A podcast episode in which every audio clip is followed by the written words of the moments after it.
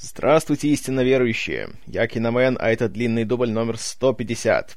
Сегодня Фома Киняев возвращается. В художественном фильме «Превосходство Борна» 2004 года выпуска. Но для начала вернемся-ка мы с вами в 2002 год, когда только вышел на экраны фильм «Идентификация Борна», когда фильм запускался в прокат, у студии и у ее создателей была только одна надежда, чтобы фильм не провалился, чтобы хоть как-то он хотя бы отбил свой бюджет. А уж мыслей о том, что это будет начало новой франшизы, и у него будут сиквелы, приквелы, телесериалы и все остальное, ни у кого не было. И поэтому, когда фильм вышел в прокат, и когда собрал очень положительные отзывы, и принес очень даже неплохие деньги, то начальство студии Universal сразу не бросило все свои дела и не сказало «давайте Борна еще пять фильмов». Нет, э, они подождали еще почти год. И на решение о продолжении серии повлиял еще тот факт, что фильм очень, очень хорошо продавался на домашних носителях. DVD с первым фильмом о Борне активно раскупали и брали в прокатах, и за счет этого студия получила еще немалое количество денег. Какое точно не знаю, но знаю, что очень даже внушительное. Поэтому в 2003 году было принято решение, что а давайте сделаем еще один фильм, где Мэтт Деймон будет бегать с каменным лицом, гонять на старых побитых машинах, а также использовать для защиты канцелярские принадлежности. Ну и весьма кстати был тот факт, что Роберт Ладлан написал более чем одну книгу о Джейсоне Борне. Хотя, увы, сам автор фильм не увидел, потому что он умер в 2001 году. Э, как раз после того, как были закончены съемки, но до того, как была сделана первая монтажная версия. Но хотелось бы верить, что он бы не плевался от фильма. Вообще, если позволите мне такое лирическое отступление, то получилась довольно забавная ситуация в 2002 году, которая мне напоминает 99-й. Потому что помните, летом 99 -го года, какой фильм все больше всего ждали, вокруг которого было больше всего шуму? Конечно же, «Звездные войны», двоеточие, эпизод первый. Потом фильм вышел в прокат, собрал тонну денег, конечно же, был номинирован на кучу Оскаров, но при этом было невозможно найти зрителя, который сказал, что он был не разочарован этим фильмом. В то же время, летом 99 года, вышел другой фильм в том же жанре, но гораздо менее раскрученный, и у которого была менее агрессивная рекламная кампания, у которого не было устоявшегося бренда, фильм под названием «Матрица» который как раз привлек к себе гораздо больше внимания уже после выхода, гораздо более положительные отзывы, собрал, э, конечно, не так много денег, как «Звездные войны», но тоже немало, стал началом новой большой франшизы и, что самое важное, на «Оскарах» обставил «Звездные войны» по всем статьям. И на ближайшие пару лет задал тенденции развития собственного жанра. 2002 год. То же самое. У нас выходит 20-й фильм о Джеймсе Бонде. Столько рекламы, понимаете, столько ажиотажа вокруг него. А, Бонд, 20-й фильм, Пирс Броснан, как круто. А выходит фильм и... пшик.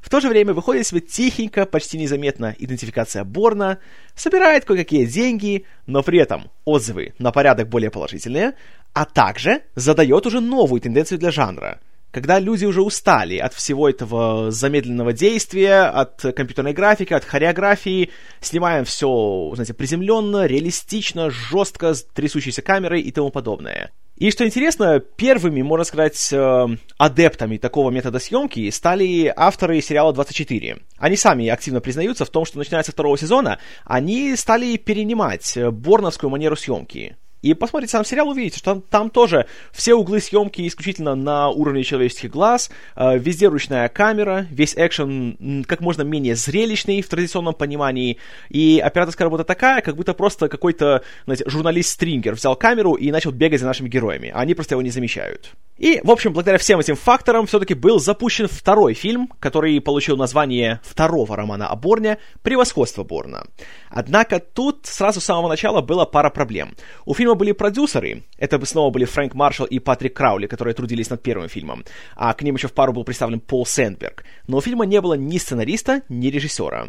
Хотя Даг Лайман был доволен своей работой на первом фильме, и он был бы не против продолжить, э, студия Universal ни в какую не соглашалась брать его. Сказали, что нет, все, ноги Лаймана на этой студии больше не будет.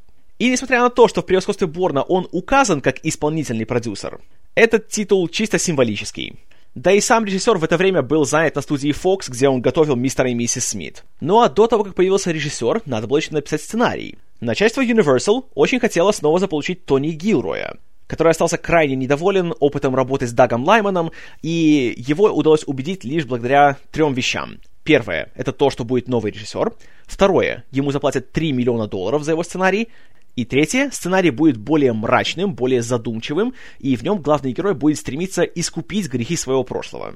Все три условия студия удовлетворила, и таким образом уже в начале 2003 года Гилрой сел за написание текста превосходства, и к лету он уже был готов. Летом же было дано официальное объявление о начале производства фильма «Превосходство Борна», была объявлена дата выхода, лето 2004 года, и был назван новый режиссер фильма. Им стал тогда еще малоизвестный англичанин Пол Гринграсс. Человек, который начал свою работу на британском телевидении в 80-х в качестве журналиста и создателя документальных фильмов. Он славился тем, что брался за очень э, скользкие и сложные темы в плане национальной безопасности, шпионажа, корпоративной жадности и так далее. Скажем так, он очень любил побыть занозой в филейных частях всяких больших шишек. И, среди прочего, на родине Гринграсс уже стал пресловутой фигурой, когда в 1987 году он в соавторстве с Питером Райтом, бывшим замдиректора разведки Ми-5, написал книгу «Ловец шпионов», которая в себе содержала так много всякой секретной и, как говорят, чувствительной информации для э, разведки и для правительства, что правительство Великобритании даже активно пыталось э, наложить запрет на публикацию книги. Вот настолько глубоко копнул Гринграсс. И что интересно, им не удалось это сделать, и книга все-таки вышла в свет. Также, начиная где-то с конца 80-х и на протяжении 90-х, Гринграсс делал небольшие художественные фильмы для телевидения. Э, как правило, все они были основаны на каких-то реальных событиях. И прорывом для него стал 2002 год, когда он под эгидой BBC снял фильм под названием «Кровавое воскресенье», где он был режиссером и автором сценария, и этот фильм был снят в привычной для него документальной манере, и он повествовал о, опять же, реальных событиях, которые произошли 30 годами ранее в Северной Ирландии, когда произошел инцидент, который так и назвали «Кровавое воскресенье», когда во время э, мирной, безоружной демонстрации за права человека со стороны северных ирландцев э, британская армия открыла по ним огонь, и было поражено 26 человек, 13 из которых погибло на месте. Конечно, это был не тот фильм, который будет собирать большие деньги и привлекать массовые аудитории, но он имел большой успех на различных фестивалях, среди прочего в Берлине, а также на фестивале Sundance, где фильму присудили приз зрительских симпатий. И именно благодаря этому успеху на фильм и на Гринграсса обратил внимание Фрэнк Маршалл. Посмотрев фильм, он подумал, что это именно тот свежий, оригинальный, смелый подход, который как раз будет в самый раз для серии о Борне. Ну и, конечно, радовал тот факт, что, как и Даг Лайман, Пол Гринграсс является большим любителем ручной камеры. Что еще интереснее, Гринграсс смотрел идентификацию Борна, он остался в восторге от фильма, и ему очень понравился главный герой. Здесь важно указать то, что Пол Гринграсс является очень большим нелюбителем фильмов о Джеймсе Бонде. Для Гринграсса Бонд — это воплощение всего самого наихудшего, что представляет собой империалистический дух Британии. Он жесток, он убивает людей, ничуть об этом не задумавшись, он пользуется женщинами, он сам из себя ничего не представляет, потому что он полагается только на свои всякие крутые гаджеты. И кроме того, он издевательски относится к человеческой жизни. Постоянно, когда он кого-то убивает, он сопровождает это действие каким-то грубым двусмысленным каламбуром. То есть для него насилие, убийство — это просто шутка. И когда Гринграссу предложили проект о Борне, он решил сделать из него этакого антибонда. Благо, что инициалы у обоих героев одинаковые — JB. И оба они родом из шпионских романов эпохи Холодной войны. Итак, Гринграсс взялся за проект летом 2003 года, и в первую очередь он еще немножко поработал над сценарием. Гилрой, когда писал э, текст для превосходства Борна, в этот раз, в отличие от прошлого, почитал сам роман — Правда, он решил, что он не будет делать прямую адаптацию, а будет делать так называемое переосмысление этого сюжета. То есть он взял ключевые моменты, в частности то, что Борна подставляют и совершают убийство, подкидывая туда его отпечатки пальцев, как будто это сделал он, также поворот сюжета, где мы узнаем его настоящее имя, и, конечно же, его стремление искупить грехи прошлого. Однако, первая версия сценария Гилроя была гораздо большей по своей длительности, чем то, что мы видим в конечном фильме. И первая треть сюжета, которая происходит в Индии, была гораздо большая и гораздо более наполненная событиями. Э, во-первых, там, конечно же, был э, очень важный сюжетный поворот, где возлюбленная Борна, Мари, жестоко погибала. Правда, в отличие уже от готового фильма, это был несчастный случай, а не заказное убийство.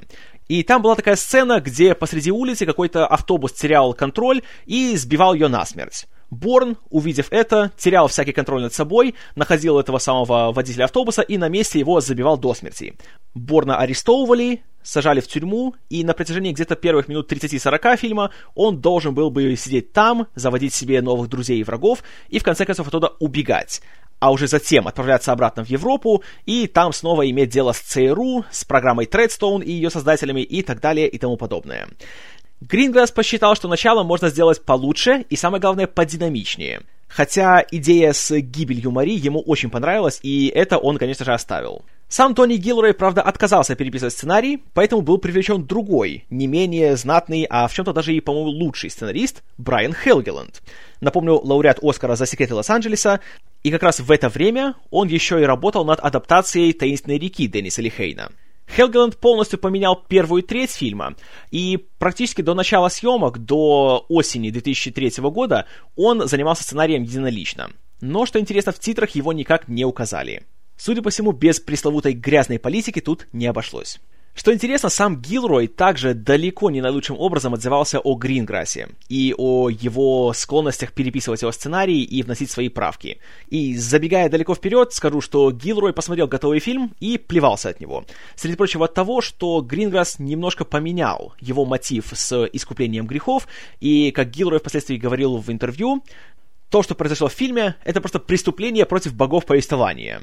Ну, конечно, в драматизме ему не откажешь. Кстати, что интересно, Индия, в частности э, Гоа, это не было оригинальной локацией, где Борн и Мари прятались бы от преследователей в начале фильма. Э, рассматривались разные варианты, в том числе и Таиланд, и Китай, и Филиппины, и много еще чего другого. Но почему выбрали Гоа? Это потому, что это был очень популярный, особенно в то время, когда готовился фильм, э, объект для молодежи. И там постоянно туда приедешь и видишь, что там средний возраст всех там и жителей, и особенно туристов – это до 30 лет. Как раз идеальное место, где такие люди, как Борн и Мари, могли бы слиться с толпой. Поэтому туда и решили отправиться снимать фильм. Также, в плане выбора оригинальных локаций, Гринграсс настоял на том, чтобы фильм снимался в Москве. И еще он настоял на том, чтобы манера съемки здесь была как можно менее голливудской. Чтобы, да, это была Москва или чтобы был Берлин, но чтобы не было при этом кадров, которые будут показывать достопримечательности. И он сразу сказал, никаких панорам Красной площади покажем те части города, которые в кино обычно не показывают. И более того, он хотел показать ту Москву, которую он сам знает, потому что в 90-х он часто туда приезжал, когда делал свои документальные фильмы, и он говорил, что это бурно развивающийся регион, он, конечно, опасен, в нем тут есть, это, скажем, подводное течение в плане криминала и таких небольших анархистских течений, ну, лихие 90-е, сами понимаете, и он хотел показать это, и он хотел сделать упор на реальность, а не на стереотипы. Но до начала съемок надо было еще собрать съемочную группу и актерский состав. Что касается съемочной группы, то тут э, частично остались люди с первого фильма, а частично появились новые. Самый главный ветеран идентификации это, конечно же, оператор-постановщик Оливер Вуд, который сам англичанин, поэтому они с Гринграссом очень быстро нашли общий язык. А вот художник-постановщик в этот раз был новый. Им стал Доминик Уоткинс. Э, человек, э, скажем так, не то чтобы супер опытный, но уже имевший опыт в работе на большом блокбастере, когда работал у Майкла Бэя на «Плохих парнях 2». Также на фильме появился новый постановщик боевых сцен. Им стал Джефф Имада, который, что интересно, перед началом съемок идентификации Борна работал с Мэттом Деймоном в качестве тренера. И именно он его тренировал по части филиппинского единоборства Кали. Ну и кроме того, Имада уже не первое десятилетие работал в Голливуде в качестве и каскадера, и постановщика трюков, постановщика боев, и за последние годы у него были такие вещи, как Блейд, Сорвиголова и Бойцовский клуб. Не менее важным новым членом э, коллектива фильма стал новый режиссер второй съемочной группы Дэн Брэдли. Также опытный человек, уже работал на таких вещах, как «Три короля», «Пароль рыба-меч», «Адаптация» и «Человек-паук 2». И Брэдли был большим сторонником документальной манеры съемки, которую пропагандировал Гринграсс, и когда он работал над своими экшн-сценами, в частности над уже ставшей легендарной погоней по Москве, у него был главный принцип. Камера всегда остается рядом с Джейсоном Борном. Никакой концентрации на переворачивающихся машинах, мы смотрим только на нашего главного героя. А все, что попадает в кадр с ним, вот то мы видим, все остальное нас не волнует. И такой же подход был и у Оливера Вуда. Камера просто следует за нашими героями. Она просто подсматривает. Нет никакой четкой композиции кадра. И, как говорит Гринграсс, в кадре мы замечаем детали не благодаря операторской работе, а вопреки ей. И такой грубый, несфокусированный, немножко нервный дух передался и при монтаже, которым занимался Кристофер Раус, который, как помните, был дополнительным режиссером монтажа на идентификации, а также Ричард Пирсон, у которого за плечами были такие фильмы, как «Люди в черном 2» и «Сокровища Амазонки». И что также немаловажно, композитором снова был Джон Пауэлл. Что касается актеров, то кроме Дэймона здесь вернулись все оставшиеся в живых герои из первого фильма, и, следовательно, актеры, которые их играли.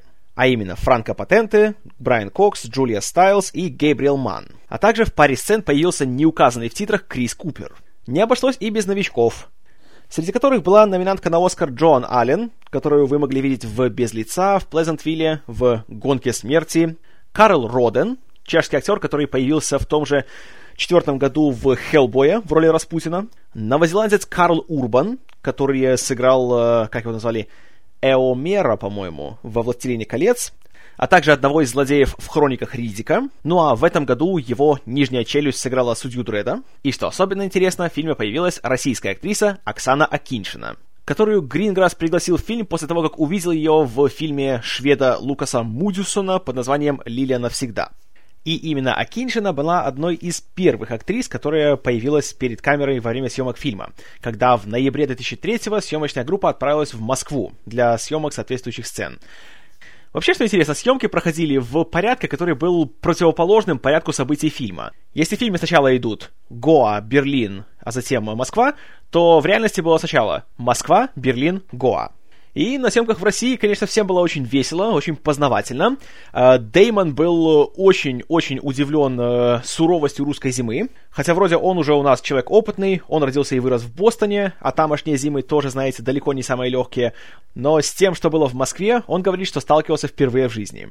К вопросу о первых столкновениях, Дэн Брэдли был также очень-очень ошарашен тем, какие большие и широкие в Москве были дороги.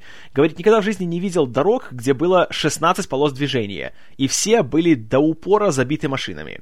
Это, конечно, его впечатлило, и что еще больше его удивило, так это то, насколько были профессиональные и спокойные русские статисты когда снималась эта самая большая погоня, где Борн на побитой желтой таксистской «Волге» обставляет ФСБшников на «Мерседесах», и все время гигантские скорости, перевернутые машины и все эти вот крутые такие сцены, а статисты себе идут, и им все равно. Никто даже и не останавливался и не посмотрел.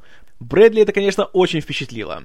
Также Деймону очень понравилось сниматься в этих всех сценах, по крайней мере в тех кадрах, где мы видим его лицо за рулем, и он даже два дубля испортил, потому что он сидел за рулем, и он не мог себя сдержать, и просто сидел и улыбался. И весь такой, а, как клево, я рассекаю по Москве на Волге, ха-ха. Но это, конечно, Мэтт Деймон, а ведь Джейсону Борну нельзя улыбаться в этот момент. Поэтому вот э, пришлось, скажем так, держать себя в руках. Что касается сцены с той самой Оксаной Акиншиной, то тут была небольшая проблема в том плане, что у нее были проблемы с английским языком. И свои реплики она учила буквально фонетически понятия не имела, что она говорит в плане грамматики. Конечно, ей объяснили и перевели, что она говорила, но она говорила просто заученные реплики. И при этом у нее не было четкого понимания о том, что здесь к чему, где здесь подлежащее, где сказуемое. Но, как по мне, то смотришь и ни за что в жизни так не подумаешь. Ну а после суровой московской зимы, конечно, съемки в гораздо менее суровой берлинской зиме, и уж тем более съемки на солнечных пляжах Гоа, показались просто бесплатным отпуском для всей съемочной группы. В феврале съемки были завершены, а в начале лета снова были проведены тестовые показы фильма. И в этот раз, как и в прошлый, все было прекрасно, все были очень довольны фильмом, правда был один нюанс – концовка. Ее зрители сочли уж какой-то слишком удручающей, слишком мрачной, и продюсеры решили, что надо бы как-то все-таки ее переделать, сделать более такой духоподъемной, что ли, более воодушевляющей. И поэтому буквально за несколько недель до выхода фильма в прокат э, снова пригласили Мэтта Деймона, пригласили Джоан Аллен и пересняли концовку, которую мы видим в фильме, которая происходит в Нью-Йорке. И она уже дает нам более такой чистый задел на сиквел, и кроме того показывает, что все у нашего товарища Борна очень круто, и он все еще хозяин положения. Ну а к вопросу хозяина положения, фильм вышел в прокат в конце июля 2004 года и превзошел все ожидания. При своем чуточку большем, чем в прошлый раз бюджете в 75 миллионов долларов, фильм собрал в США 175, а за рубежом еще более 112. И суммарные сборы приблизились почти к отметке в 290 миллионов долларов. Что касается отзывов на фильм, то в этот раз они были, скажем так, чуточку более смешанными, чем в прошлый раз. И в основном претензии к фильму предъявлялись в плане его э, немножко измененного визуального стиля. И любовь Гринграсса к ручной камере и к такому немножко рваному монтажу.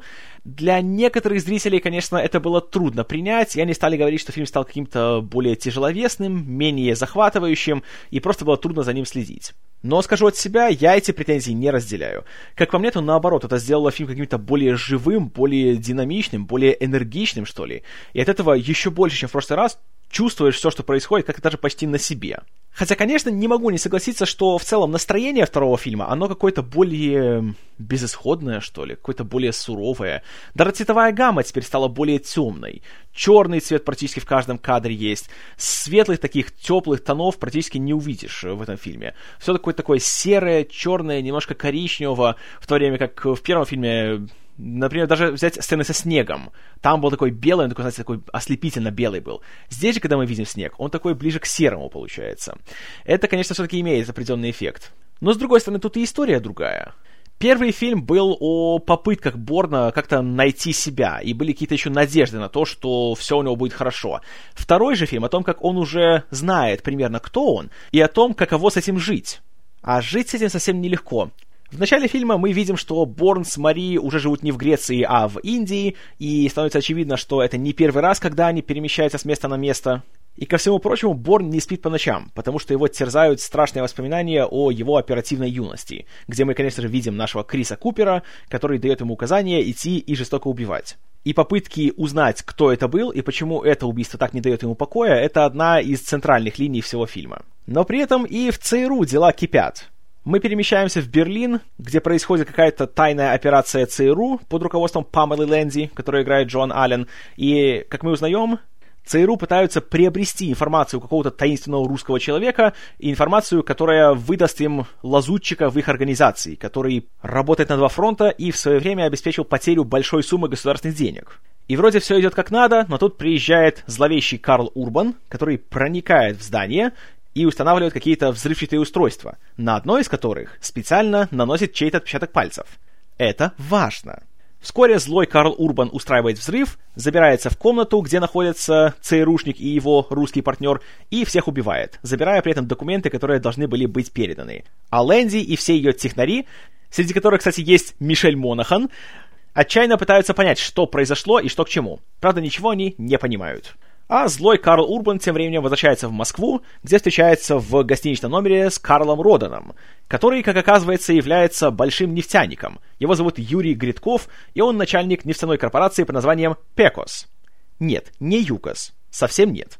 И по приятному совпадению, пока Гридков стоит и ждет нашего Карла Урбана у себя в номере, по телевидению нам показывается как раз новостной сюжет про Гридкова. И мы узнаем, что он э, за последние несколько лет стал большим миллиардером, стал одним из самых богатых людей в России и одним из самых влиятельных и так далее. Вскоре приезжает Карл Урбан, получает свои деньги, и мы узнаем, что это еще не все, и у него есть какая-то дальнейшая работа. Кстати, интересно, что имя Карла Урбана на протяжении всего фильма мы так и не услышим. Мы только в титрах узнаем, что его зовут Кирилл. А тем временем мы возвращаемся обратно в Гоа, где Борн и Мари живут себе своей спокойной жизнью, по крайней мере пытаются. И Борн, выбираясь в город, случайно замечает какую-то странную машину, которая ездит и уж слишком часто попадает в те же места, куда направляется он.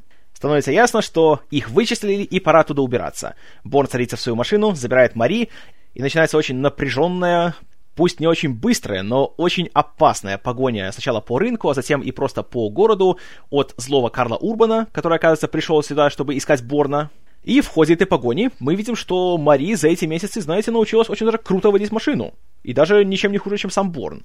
А Борн тем временем приходит к выводу, что Карл Урбан — это еще один агент Тредстоуна, и все-таки, несмотря на его угрозы Криса Куперу в первом фильме, они не оставили его в покое, и теперь он полон решимости все-таки вернуться обратно к ним и всем им хорошенько нападать. Но перед тем, как Мари успевает его отговорить, она получает пулю в голову от Карла Урбана. И машина выходит из-под контроля и падает под воду. И вот это, я вам скажу честно, если кто-нибудь из ваших знакомых вам скажет, что «Ой, ну конечно, так предсказуемо, я знал, что ее убьют», то одно из двух. Этот человек либо прочитал спойлер перед просмотром, либо он гнусный обманщик. По-другому я не представляю, как можно было сразу догадаться, что вот все, Мари убьют, причем еще таким жестоким способом. И я вам скажу, момент на самом деле шокирующий получается. И помните мои претензии к финалу идентификации Борна? Конечно, помните. Так вот, в этот момент они все развеялись в миг. И я даже пожалел о том, что я говорил. И когда я увидел бездыханное тело Франки Патента, которое Мэтт Деймон отчаянно пытается под водой как-то оживить, хотя умом понимает, что, знаете, дыру в голове как-то уже не заделать, то как-то, знаете, стало так даже очень даже жалко. И в такие моменты даже думаешь, блин, а давайте мы лучше сделаем клишированный голливудский финал, а? Но уже поздно. Борн находится в воде достаточно долго, чтобы злой Карл Урбан решил, что тот утонул, и поэтому он с чувством выполненного долга возвращается обратно в Москву. Борн же остается на месте и ритуально сжигает все вещи Мари, чтобы не было никаких следов о ее пребывании здесь. Опять же, очень суровая такая сцена, очень грустная. И Деймон не говорит в ней ни слова, но при этом, вот как и в прошлом фильме, он лицом все это передает. И хочешь не хочешь, а вот чувствуешь всю вот эту вот горечь и злость, которая его переполняет изнутри. А мы возвращаемся обратно в Берлин, где наши ЦРУшники находят не сработавшее взрывчатое устройство, с которого снимают отпечаток пальцев. Лэнди пытается его исследовать, но узнает, что это приводит к засекреченной информации. Для этого она идет к начальнику ЦРУ, который играет очень приятный актер Томас Арана, которого можете помнить по «Гладиатору», и добивается того, чтобы он дал ей доступ ко всем самым высоким уровням секретности данных. Поиски приводят ее к имени Джейсон Борн и названию проекта Тредстоун. Поиски приводят ее к двум именам. Александр Конклин, он же Крис Купер, которого убили в первой части, и Уорд Эббот, он же Брайан Кокс. Так как Эббот еще жив, Лэнди к нему наведывается с разговором. Правда, он ей навстречу не идет. А в это время Борн, преисполнен жаждой мести, собирает свои вещи и отправляется в Неаполь, где намеренно подает паспорт с именем Джейсон Борн, чтобы его задержали, и чтобы пришел человек из американского консульства и начал его допрашивать. Как раз в это время Лэнди, Эббот и директор ЦРУ Маршалл проводят собеседование, на котором мы узнаем, что энное количество лет назад пропала немалая сумма денег, принадлежавших ЦРУ во время выполнения одной из операций, и пропала она на территории России. И был политик по имени Владимир Неский, который собирался выдать ЦРУ этого самого лазутчика, который обеспечил потерю этих самых денег. И он говорил, что этот человек работает именно что в ЦРУ.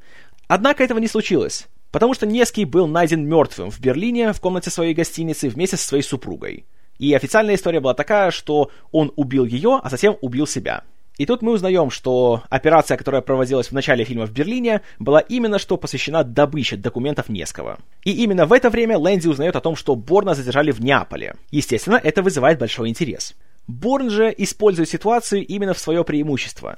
Он притворяется, что он какой-то контуженный, сидит и ждет, пока человек по имени Невинс из консульства не начнет размахивать своим удостоверением, выпендриваться и выдавать ему важную информацию. И как раз в это же время Невинсу звонит Лэнди и начинает с ним о чем-то говорить. Разговор быстро заканчивается, и тут Борн оживает. Он мигом, очень круто и очень жестко вырубает Невинса и охранника, клонирует его мобильный телефон, а сам выбегает. Ищет себе машину с помощью хитрого, как говорят, доступного в любом супермаркете сканера частот, находит себе какую-то старую машину, приклеивает к ней новый номерной знак, а затем ждет, пока Невинсу кто-нибудь снова позвонит. Очень, очень хитро. И, разумеется, спустя пару минут Лэнди звонит Невинсу, представляется ему и выдает ему всю самую важную информацию о том, кто такой Борн и почему его нужно задержать. И, среди прочего, Борн узнает о том, что он, видите ли, пару дней назад убил двоих человек в Берлине. А также узнает, что Лэнди сама направляется в Берлин. Следовательно, Борн поедет туда же. И вот так, буквально, наверное, минут за пять экранного времени Две сюжетные линии переплетаются, теперь уже идут нога в ногу. И, как и в прошлый раз, вот умеют же нагнать интригу. Вот смотришь и просто диву даешься. Во-первых, как Борн просто и так вот вроде легко и ловко обставляет всех этих крутых дядек, и как он с простыми такими средствами все узнает, что ему нужно.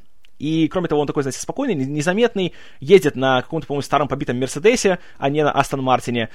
И при этом мне еще нравится, как сохраняется атмосфера всех этих вот грязных делишек, которые совершаются в ЦРУ. При всей их, казалось бы, престижности и крутости и так далее. Кроме того, директор Маршалл решает, что вместе с Лэнди в Германию поедет еще и Эббот, потому что он лучше всех знает всю эту ситуацию с Борном, с Тредстоун и все остальное. А по пути в Берлин они еще и заезжают в Амстердам, где находится специалистка по технике Ники, которую мы видели в первой части, которую снова играет Джулия Стайлз. А Борн тем временем приезжает в Мюнхен, в какой-то маленький пригород, где какой-то непонятный э, среднего возраста человек в очках заходит к себе домой. Его играет э, венгерско-новозеландский актер Мартин Чокаш, э, который лучше всего известен своей ролью очень карикатурного злодея в фильме «Три икса», а также ролью очень карикатурного злодея в фильме «Царство небесное». Он заходит к себе домой, где его уже ждет Борн, и оказывается, что он является последним живым, кроме Борна, агентом Тредстоуна. Опять же, только благодаря титрам мы узнаем, что его зовут Ярда, и он явно является каким-то восточноевропейцем. И Борн к нему приходит, чтобы выведать, где находится Конклин, но тут он узнает, что Конклин уже давно мертв, и что Тредстоун давно закрыли, и что это не ЦРУшники пытались там его убить, и что Ярда ничего не знает о том, кто такая Памела Лэнди. Также мы узнаем, что Ярда понял, что кто-то прокрался к нему в дом, и он сразу же подал сигнал в охранное агентство, и скоро люди сюда приедут. Звонит телефон, и Ярда использует это как отвлекающий маневр, чтобы начать суровую драку против Борна. Несмотря на то, что у него связанные руки, он все еще супер опасен. И вот эта драка, она, наверное, это вот самый лучший пример вообще режиссерского стиля Пола Гринграсса, отличие второго фильма от первого, и вот именно этой всей антибондовости, которую хотел внести Гринграсс в этот фильм. Никакой музыки, камера все время дрожит, она едва успевает словить обоих наших персонажей в кадре. Э, очень темно, особенно здесь грамотно используются жалюзи, которые висят на стенке. И движения, опять-таки, они четко прорабатывались, они долго репетировались. Это все готовилось не один день и не одну неделю. Но при этом нет такого чувства, что это все, знаете, хореография. И реально просто думаю, что вот два человека, которые случайно начали драться, не запланированно все это происходит, и все опять так беспорядочно, так немножко хаотично, и порой даже не понимаешь, где кто находится как, в принципе, и в реальной драке. И, конечно, как и полагается фильму из серии о Борне, в ход идут всякие подручные предметы. Ярда берет в руки нож, а Борн защищается от него с помощью журнала. Ох, красотища! И вот опять-таки смотришь, и хочешь не хочешь, а просто руки в кулаки сжимаются. И сидишь и чувствуешь себя героем всего этого происходящего. Очень классно сделано. И опять-таки, с одной стороны, развлекает, а с другой стороны, не дает забыть о том, что это как бы настоящие люди. И им как бы больно. И кровь настоящая. И, конечно, финал этой драки, когда они уже валяются на полу, пытаются друг друга придушить, и Борн в конечном итоге с гигантским трудом душит Ярду насмерть с помощью кабеля от светильника. И вот особенно, что интересно, камера в этот момент фокусируется полностью и целиком на лице Борна. И опять же, Мэтт Деймон, блин, Деймон, ты талантливая скотина. Вот одним только выражением лица показывает, насколько это вот трудно, насколько это просто ужасно, и просто даже немножко хочется отвернуться от экрана. Вот настолько все это жестко и натуралистично выглядит, эта сцена, где он просто убивает человека. И реально смотришь, просто вот чувствуешь. А это всего один человек. Это никакая небольшая перестрелка, тут нету десятков статистов, которые умирают от одного выстрела. А вот показывает, насколько реально какое-то усилие, и насколько это, это ужасно на самом деле, когда человека просто убиваешь. Очень, очень сильно сделано. И после этого, конечно же, уже люди из охраны несутся к дому, Борн по-хитрому начинает думать, как отсюда убежать, и что он делает? Он делает бомбу с помощью порванного газопровода, журнала, все того же самого, и тостера. Айда Борн, айда хитрец! И в итоге мы видим, как подбегают охранники к дому, дом взрывается, и они так очень красиво отлетают в разные стороны. Что интересно, этот вот один момент с этим взрывом репетировали что-то около двух недель. Специально придумывали новую систему того, как э, их будет оттягивать назад кабелем, потому что традиционно используются кабели, которые просто по вот прямой линии берут и оттягивают каскадера. А тут же еще кабель обмотали вокруг них, чтобы они еще и, знаете, так, вертелись э, по своей оси, когда они будут отлетать обратно, чтобы более реалистично подать э, то, как ударная волна их относит. Но, потому что тут нет Борна, оператор на этом не фокусируется. И мы буквально видим это краем глаза, что называется. Мне тоже это нравится. Знаете, вот такое вот, с одной стороны, внимание ко всему, что делаешь, но с другой стороны, не делается из э, экшена, из всех этих взрывов и трюков, не делается культа.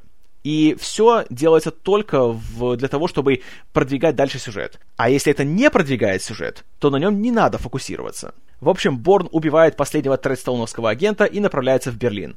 По пути он останавливается где-то в каком-то придорожном туалете, там он умывается и на секунду задерживается перед зеркалом. Видит себя, видит, что он на самом деле является мерзким убийцей, и принимает свою такую сущность, отправляясь дальше.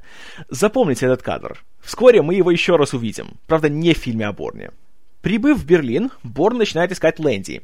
И вот тут опять же, мне вот это нравится то, что Джейсон Борн, он в отличие от 101% всех остальных экшен-героев, по крайней мере, на момент выхода фильма, он реально работает своей головой. Он думает, он строит план, и причем план, казалось бы, такой простой. Он не, не использует никаких там супер крутых устройств, а он берет обычный телефонный справочник и думает логически. Если Лэнди прилетела в Берлин, ей где-то надо жить. Жить надо в гостинице находишь в справочнике отдел гостиницы и обзваниваешь их всех, ли там Памела Лэнди.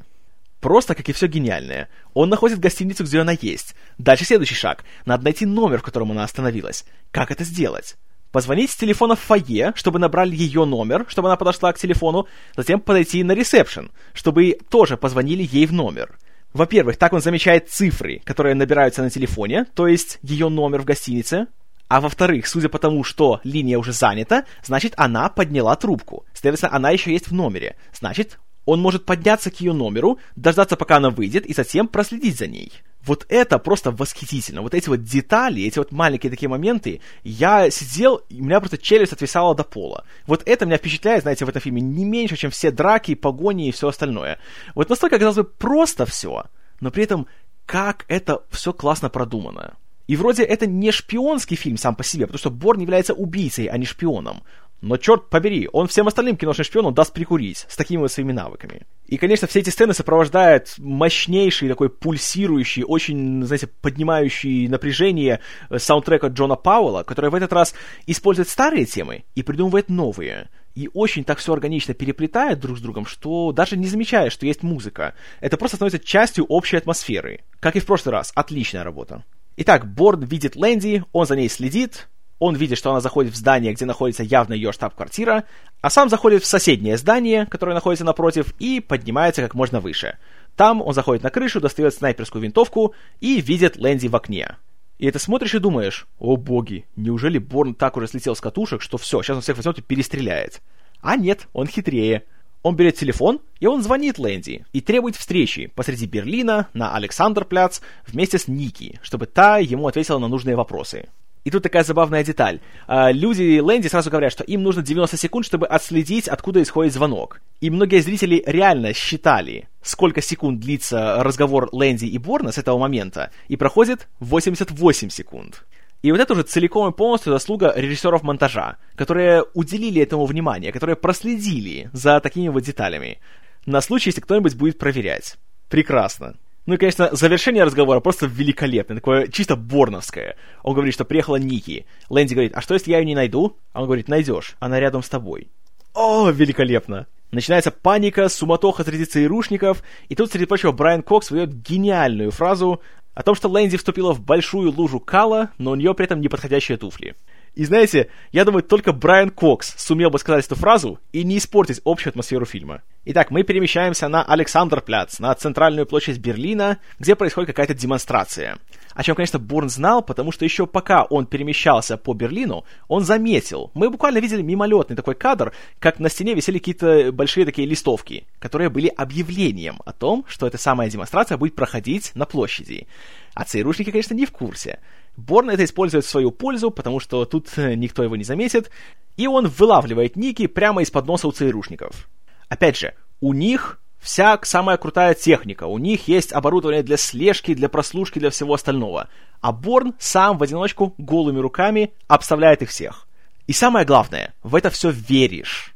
Это потрясающий результат. Борн очень сурово допрашивает Ники, приставляет ей пистолет к лицу, чуть не убивает ее, а Лэнди и Эббот все это слышат. И когда Лэнди слышит реакцию Борна на то, что Ники говорит ему, что он поубивал там кучу людей, то у нее появляется всякое подозрение насчет того, что действительно ли он тот, кто ей нужен. А у Эббота подозрений, конечно же, нет. После этого Борн оставляет Ники, а сам уходит. Тем же вечером он идет в интернет-кафе узнавать побольше о человеке по имени Неский, потому что эта фамилия пробудила в нем дополнительные воспоминания, и он чувствует, что это связано с тем, что не дает ему покоя все эти месяцы.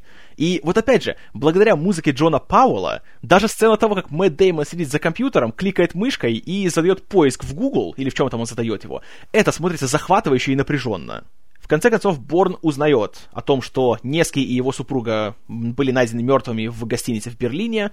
Он едет в ту же гостиницу, и у него начинают появляться воспоминания. Он даже помнит, в каком номере они были. И тут же он понимает, что это он их обоих там убил. Очень-очень такая хорошая, очень сильная сцена, где он стоит в их номере. И тоже, что интересно, как Гринграсс здесь обманывает наши ожидания. А, попутно его ловят на камеру наблюдения и уже все, отправляют туда немецкую полицию, знаете, все их там спецназовские всякие подразделения, люди уже в униформе, в шлемах с автоматами прибегают по коридору в сторону его номера, и смотришь и думаешь, блин, что они сейчас будут делать? Он что, сейчас будет реально всех их убивать, со всеми будет драться, с людьми в униформе, в защите и с автоматами? И вроде думаешь, что, ну, конечно же, это большой голливудский экшн-фильм. Как же обойтись без большой масштабной перестрелки, где наш крутой неубиваемый герой будет убивать всяких там этих э, его противников? А нет, опять Борн всех обхитрил. Он втихаря спускается из здания и уходит. Правда, конечно, полиция уже повсюду его ищет по всему городу, поэтому приходится немножко побегать. Вот тоже важная особенность. В первом фильме Борн практически не бегал. Здесь он только этим и занимается. Но при этом все же не забывает работать головой. Вот это вот очень-очень приятно, что на протяжении всего фильма авторы не забывают, кто этот персонаж и в чем его особенность. Вот и здесь Борн собирается убежать на поезде, но при этом он останавливается, смотрит расписание, смотрит на часы и видит, что если он будет просто стоять, его быстро заберут. Надо тянуть время. И он начинает убегать от полиции, начинает спрыгивать с моста на, на корабль, который плывет под ним. Он при этом еще успевает себе вывихнуть ногу, начинает немножко прихрамывать. А затем, опять же, в отличие от Джеймса Бонда, у которого был какой-нибудь супер крутой гаджет, знаете, в часах там, например, что-нибудь еще, Борн с помощью обычного рыбацкого крюка хватается за мост, поднимается и успевает вовремя как раз к отъезду поезда. Опять же, супер напряженно, супер все, когда так вот смотришь и прям грызешь ногти от этого всего. А, снято все тоже очень такой нервозной камерой, не всегда понимаешь, что происходит, но это тот редкий случай, когда как раз такая вот немножко камера Паркинсона, она уместна. Потому что эти все общие планы видишь как раз с точки зрения преследователей Борна. И, конечно, если ты не знаешь, что вот там сейчас будет Мэтт Деймон подниматься по мосту, а ты просто какой-то обычный полицейский, и ты осматриваешь окрестности, то понятно, что ты не заметишь сразу, что происходит. Там сплошная темнота будет. И вот это чувство такой небольшой сконфуженности Гринграсс и Вуд передают просто идеально. Ну и теперь Борн убежал, и он, вооруженный своими новыми знаниями, отправляется в гостиницу к Эбботу, который очень не кстати звонит Гридкову. И оказывается, что они все время были заодно. И это именно Эббот был тем самым лазутчиком, который передал деньги Гридкову, чтобы тот выкупил себе все эти нефтяные вышки и впоследствии стал большим миллиардером. Правда, теперь Гридков уже отказывается помогать Эбботу, и тот остается ни с чем. Он замечает, что Борн здесь, и у них начинается последний большой разговор, большое выяснение отношений. И вот тут Эббот говорит очень интересную фразу, на которую нам намекали еще в первом фильме – во-первых, он говорит, что Мари не была целью, а это был он, и что он должен был быть за рулем, чтобы его убили тогда в Гоа. А во-вторых, он говорит, что не мы ее убили, а ты убил Мари. Как только сел в ее машину там в Цюрихе. Вот это чертовски интересная идея. И опять же, она была еще в первом фильме, так немножко развивалась. Там, правда, она так более радужно закончилась. А здесь мы видим гораздо более прозаичный финал этой истории. И мы видим, что любая связь с таким человеком, как Борн, она заканчивается плачевно для невинных людей. Но что еще важнее в этой сцене, это, во-первых, то, что мы узнаем, что Борн записал весь этот разговор, и теперь у него есть стопроцентный компромат против Эббота, и, следовательно, ЦРУ теперь его оставят. А во-вторых, когда в конце Борн представляет пистолет к голове Эббота, и тот говорит, ну давай, давай, убей меня, там, как всегда, а Борн говорит, что нет, она бы этого не хотела. И вот эта одна фраза, она показывает все-таки, что все старания Мари по тому, чтобы сделать его чуть более человечным, они сработали. И Борн все-таки, он стал меняться. И он стремится к тому, чтобы все-таки измениться как-то. И он хочет как-то избавиться от того насилия, что было у него в будущем. А первый шаг к этому – это не совершать нового насилия в настоящем. Чертовски приятно видеть такую сцену в большом студийном блокбастере. Эббот остается у себя один в номере, к нему приходит Лэнди, у которой уже самой возникли подозрения, среди прочего из-за того, что люди из ЦРУ находят труп Дэнни Зорна, ассистента Эббота, который сам был слишком близок к правде, и Лэнди уже понимает, что это Эббот его убил. А Эббот при этом делает единственное, что он может сделать — убивает себя. А Борн в это время садится в поезд, который отправляется в Москву. И снова с помощью своего русского паспорта, где его зовут снова Фома Киняев, в этот раз уже, кстати, исправили русское написание, спасибо Пол Гринграсс, отправляется в Россию. Люди из ЦРУ, правда, тоже это видят с помощью одной из камер наблюдения, и Лэнди указывает, чтобы московской тогда еще милиции сообщили срочно арестовать Борна, желательно живым. Правда, он сам еще не в курсе. Но здесь важен другой вопрос. Зачем Борну ехать в Москву? Конечно, думаешь сразу, что он будет совершать страшную месть, но он же не знает, кто такой Карл Урбан, и что его зовут Кирилл, и что он именно находится в Москве. Значит, что-то другое. И мы узнаем очень скоро, когда он подходит к таксисту, за доллары просит, чтобы тот его отвез по одному адресу, и там он приходит в дом, где должна жить Ирина Неская, дочь Владимира Неского, которого он убил. То есть вот что интересно. Финальная треть фильма посвящена попыткам Борна найти дочь своей жертвы и попросить у нее прощения сколько вы видели больших студийных блокбастеров, экшн-фильмов на шпионскую тематику, в которых главный герой пытался перед кем-то извиниться за то, что он делает. И, кстати, ко всему прочему, Мэтт Деймон очень даже, даже так нормально говорит по-русски. Конечно, в плане произношения, в плане, скажем так, фонетики, тут у всех иностранцев есть проблемы с э, выговариванием русских слов, но в плане грамматики все отлично.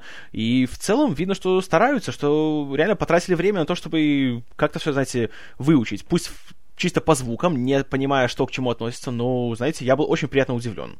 Так вот, Борн прибывает по тому своему известному адресу, но там уже никто давно не живет. Дворница подсказывает ему новый адрес, но таксист, который его сюда привез, уже смывается, потому что тот узнал, что Борна, понимаете ли, разыскивают, и лучше бы ему оттуда смотаться. Борн чует неладное и уходит. И, как назло, тут же вдруг по мосту, под которым он проходит, несется на своем крутом БМВ злой Карл Урбан, который тут же замечает Борна и стреляет ему в плечо. Вот мало было у Борна проблем, сейчас у него еще и пробитое плечо. Тут же приезжает тогда еще милиция и пытаются арестовать злого Карла Урбана. Но вдруг оказывается, что он является ФСБшником. Вот сволочь. И его отпускают, но к тому времени Борн уже успел уйти. А уходит он в ближайший супермаркет, где он берет сначала карту Москвы, затем кучу носков, затем бутылку водки. Непонятно зачем, но выглядит все очень напряженно и очень круто. Когда охранники пытаются к нему пристать, он достает пистолет, и они перестают к нему приставать. Выйдя на улицу, Борн показывает, зачем ему была водка. Он отбивается от местных милиционеров и угоняет желтую «Волгу» одного из таксистов. По пути с помощью спирта в водке и носков он пытается обработать свою рану, а с помощью карты он пытается найти маршрут к дому дочери жертвы, которую он ищет. Но вот не задача. За Борном теперь гонится вся тогда еще милиция Москвы, а заодно еще и злой Карл Урбан, который угоняет у одной из покупательниц магазина ее Гелендваген. А дальше начинается, если не лучшее, то одна из лучших погонь в современном кинематографе. Выдающимся образом снятая, поставленная, смонтированная, озвученная, с шикарнейшей музыкой Джона Паула, с отличной просто работой в плане звукорежиссуры, каждый удар, каждый вот этот скрежет этих деталей, каждый переворот машины, все это слышишь, все это чувствуешь и смотришь, и просто хочется спрятаться порой от того, как все это классно сделано. Вот, блин, приехали американцы под руководством британца в Москву и сняли в Москве так, как русские киношники никогда не снимали и никогда не снимут потрясающий результат. Смотришь и просто поражаешься, как вообще вот это вот все сделали. И, опять же, не буду скрывать, отдельная, знаете, радость за то, что Мэтт Деймон едет на старой побитой Волге и обставляет ФСБшников на Мерседесах а уже его финальная разборка со злым Карлом Урбаном на Геленвагене в туннеле, где он пробивается через кучу вот этих вот обычных легковых машин, это просто нечто такое вот напряженное, такое просто какой-то такой зверский азарт эта сцена вызывает, что смотришь и реально просто, ух, когда заканчивается, то просто садишься и, ух, слава богу, все закончилось. Великолепно. И что еще мне тоже нравится, Гринграсс не забывает, что он здесь делает в этом фильме. И он никогда не заставляет зрителя чувствовать так, типа, что «Да, классно! Он поломал кучу чужой собственности, и он поубивал кучу людей, какой он молодец!» Нет, э, смотришь на Борна под конец, и у него самого видно такое лицо, что он не хотел все это делать, но его заставляют. Он, как, знаете, как раненое животное, которого загоняют в угол. Он просто начинает отбиваться. И отбивается он очень жестоко. И хотя в этой погоне есть такой момент маленький, когда э, злой Карл Урбан сбивает Борна на своем Геленвагене, и того носит по, по дороге, и он вдруг замечает, что, а, это тот самый чел из Гоа, который убил Мари, и думая, что, ну все, сейчас он будет ему жестоко мстить, но тут нет такого момента, знаете, когда думаешь, что, ха-ха, месть! Такого здесь не будет. И это опять-таки смотрится очень необычно, очень непривычно для большого студийного блокбастера. И от того оно смотрится еще приятнее. И я уж не говорю о том, что под конец этой сцены, ну все, все злодеи наказаны и все, все убиты. Куда дальше Борн идет из этого туннеля, в эту неясную белую пустоту? А идет он в квартиру Оксаны Акиншиной, которая появляется здесь из ниоткуда, и мы узнаем, что она есть та самая Ирина. И вот эта сцена, это, наверное, самый большой сюрприз фильма. Где вы видели вот такой, знаете, большой такой суровый экшен на шпионскую тему, в котором после грандиозного, главного такого кульминационного момента, после такой здоровой погони, наступает такая маленькая, такая камерная, почти интимная сцена, где главный герой со слезами на глазах просит прощения за то, что он сделал. И самое главное, что особенно мне понравилось, на что Тони Гилрой очень долго ворчал, но, по-моему, это правильный выбор – то, что Акинична его ни, никак не реагирует, она не прощает. Она сидит, она просто пытается переварить все то, что Борн ей сказал, но надежда на то, что вот все, это даст ему какое-то облегчение, что скажет, ну ладно, Борн, ты, конечно, скотина, но ты попросил прощения, значит, все, я тебя прощаю, можешь себе спокойно идти. Нет, такого ничего нету. И вот это очень взрослый финал, и, на мой взгляд, очень уместный в данном случае. И не буду скрывать, мне он понравился гораздо больше, чем то, как закончилась идентификация Борна. И вот здесь мы подходим к тому моменту о пересъемке концовки. Оригинальный финал был таков. Э, Борн выходит из ее дома, смотрит на все это, э, скажем так, на этот океан окон в этом гигантском доме многоквартирном. И вот тоже, казалось бы, это вещь для нашего зрителя такая привычная, такая реалия, которую мы видим каждый день, но она здесь так как-то снята, что просто реально смотришь и как-то думаешь, что, бог ты мой, куда он попал, что это за такой мир, это какой-то ад для его персонажа. И сам себя таким же чувствуешь. Все такое такое серое, такое мрачное, такое удручающее, идеально перейдет в состояние главного героя. И он идет по снегу, и его рана дает о себе снова знать, и он просто падает, теряет сознание. А затем Борн просыпается уже где-то в больнице, как мы узнаем, что уже это в Берлине, и там рядом с ним сидит Памела Лэнди. И она с ним разговаривает о том, что произошло, о том, что Эббот покончил с собой и так далее, и называет его Дэвид. Он спрашивает, почему Дэвид, а она говорит, что это твое имя, Дэвид Уэбб, как и было в оригинальной книге. И затем она просит, чтобы он помог ей в расследовании, там дал информацию, которую он знает. Он говорит, что он ничего не знает, и что хочет отдохнуть. Она выходит из палаты и затем говорит своим коллегам, чтобы дали ему пару минут. А затем какая-то медсестра заходит к нему в палату и кричит «А, он убежал!» И тут играет музыка Моби, Extreme Ways, и все, фильм заканчивается, и тут титры. Эту концовку зрители посчитали слишком какой-то серенькой, невыразительной и депрессивной. Поэтому в последний момент ее пересняли, и она уже происходит в Нью-Йорке. Лэнди получает звонок от Борна, который теперь уже жив-здоров, все у него круто, и он в очередной раз ее обставляет и говорит, чтобы она отдохнула, потому что она выглядит устала. И Лэнди снова начинает паниковать, потому что «О, как он меня видит!» и играет Моби Extreme Ways. И идут титры. И знаете, по-моему, получилось лучше. Хороший такой мощный финал получился у хорошего, мощного фильма. Превосходство Борна, на мой взгляд, я, конечно, знаю, что это будет довольно спорное мнение, и я уже уверен, что многие слушатели со мной не согласятся, но я считаю, что это фильм, который даже лучше, чем «Идентификация Борна». Здесь интереснее сюжет, здесь интереснее персонажи, Точнее, они здесь идут дальше по своему развитию, как и полагается хорошему сиквелу. Нам не показывают то же самое, что было раньше, а нам показывают следующую главу. У нас идет логическое продолжение этой истории, и она идет в новом направлении. Опять же, новый стиль, я знаю, что он не всем пришелся по вкусу, я от него в восторге. Я смотрел, я получал удовольствие от каждого кадра. И, как я уже говорил, отличные актерские работы. Деймон здесь стал еще лучше. Вот здесь смотришь и понимаешь, что вот, да, это новый эталон для всего экшен-жанра, для экшен-героев. Прошло время Арни и Слая, и спасибо им за те счастливые годы, что они подарили нам, но теперь пришло новое поколение, и вот новое поколение это такие, как Джейсон Борн. Молодые, активные и умные, самое главное. И все остальные. Джоан Аллен, которая пришла на смену Крису Куперу, мне тоже чертовски понравилось. И приятно видеть то, что в этот раз, по крайней мере, у Борна есть хоть наполовину, но все-таки союзник со стороны ЦРУ. И что не все эти самые корпоративные чиновники все такие мерзкие сволочи. Это тоже шаг в правильном направлении. И вообще, фильм, он Естественно, что он получился чуть короче первой части, на 10 минут, но при этом кажется, что в нем больше событий, больше сюжета, больше вообще информации. И смотришь, и Серьезно, я каждый раз его пересматриваю, я не могу нарадоваться. Великолепно. 10 баллов из 10. Настоящий экшен-шедевр. Фильм, который задал планку для всего жанра, и который с тех пор все пытаются копировать. У кого-то получается хорошо, у большинства нет. Вот что думаю я. А что думаете вы? Как всегда, пишите в комментариях. Буду рад.